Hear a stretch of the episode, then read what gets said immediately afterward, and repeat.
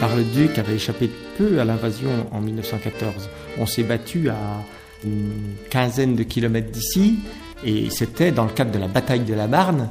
Donc en septembre 1914, les habitants de Bar-le-Duc, ils avaient déjà eu une grande peur. Donc après, il faut vivre. Que faire? Partir au loin, mais il faut trouver un logis, il faut trouver de quoi vivre. Euh, donc les gens restent. On reste en sachant qu'on a toujours de plus en plus de mal à vivre, à trouver le ravitaillement. Si on a des jeunes enfants, à trouver du lait, euh, tout devient souvent plus cher. euh, En période de, rareté, de pénurie, de conflit, les prix ont souvent tendance à monter. Euh, donc, ben, ma foi, on reste là, on envoie ses enfants à l'école, dans la mesure où il y a des salles disponibles encore parce que l'armée occupe divers établissements pour ses hôpitaux. Donc la vie continue dans un contexte différent. Non, mais dans l'ensemble, on avait bon moral. Oui, on, bon, on était jeunes. Oh oh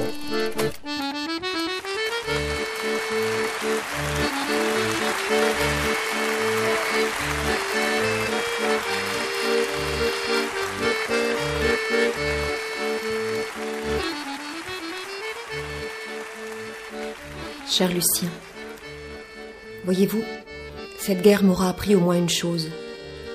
Le pire peut arriver. Une femme peut recevoir une lettre officielle pour lui annoncer que son soldat de mari est mort. Un grand-père peut rester le seul survivant d'une famille. Une petite fille peut devenir orpheline en une seule nuit. Un homme parti au front peut perdre sa femme et ses enfants dans un bombardement et se retrouver seul au monde.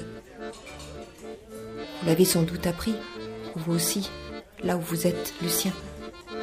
Ce que l'on peut s'imaginer, ce que l'on ne peut imaginer, les cauchemars, l'horreur existent.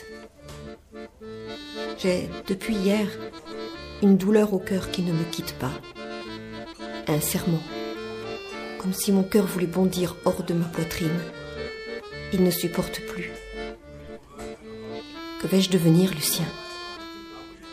Lucien, laissez-moi pleurer sur votre épaule parce que soudain je me sens si faible et tellement seule. Laissez-moi imaginer que vous auriez encore la force de sécher mes larmes, de me dire un mot réconfortant, que tout va finir, bientôt, que la vie reprendra et que l'on ne parlera plus jamais de guerre. Laissez-moi rêver. Nous serions assis à la terrasse d'un café et nous discuterions de naissance, de mariage, de fête, d'anniversaire.